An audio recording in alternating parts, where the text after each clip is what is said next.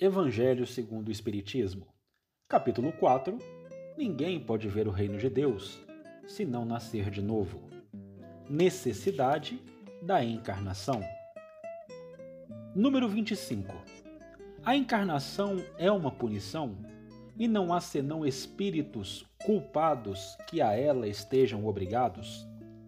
Resposta: A passagem dos espíritos pela vida corporal é necessária para que possam cumprir, com a ajuda de uma ação material, os desígnios cuja execução Deus lhes confiou. Ela é necessária a eles mesmos, porque a atividade que são obrigados a desempenhar ajuda o desenvolvimento da sua inteligência. Deus, sendo soberanamente justo, deve considerar igualmente a todos os seus filhos. É por isso que dá a todos o mesmo ponto de partida, a mesma aptidão, as mesmas obrigações a cumprir e a mesma liberdade de agir. Todo privilégio seria uma preferência e toda preferência uma injustiça. Mas a encarnação não é, para todos os espíritos, senão um estado transitório é uma tarefa que Deus lhes impõe na sua entrada na vida, como primeira prova do uso que farão do seu livre-arbítrio.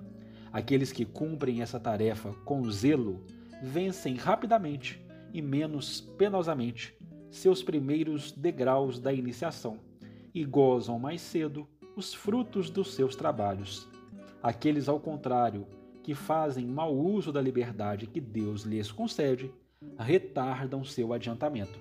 É assim que, por sua obstinação, podem prolongar indefinidamente a necessidade de se reencarnar. E é então que a encarnação se torna um castigo. São Luís, Paris, 1859. Essa segunda instrução dos Espíritos é profundamente importante para o nosso entendimento. A encarnação ela não é uma punição propriamente considerada. Ela torna-se um mecanismo que pode assemelhar-se a um castigo quando nos obstinamos no mal. Quando retardamos o nosso progresso.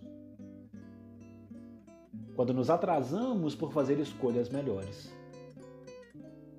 A encarnação é um mecanismo divino para que possamos exercer o nosso livre-arbítrio, para que possamos aprender. São várias fases de crescimento da individualidade em busca de sua essência mais profunda. Você não encare a encarnação como um castigo. Não encare a encarnação como uma punição. Encare-a como uma oportunidade de fazer diferente, uma oportunidade em se melhorar, uma oportunidade em crescer.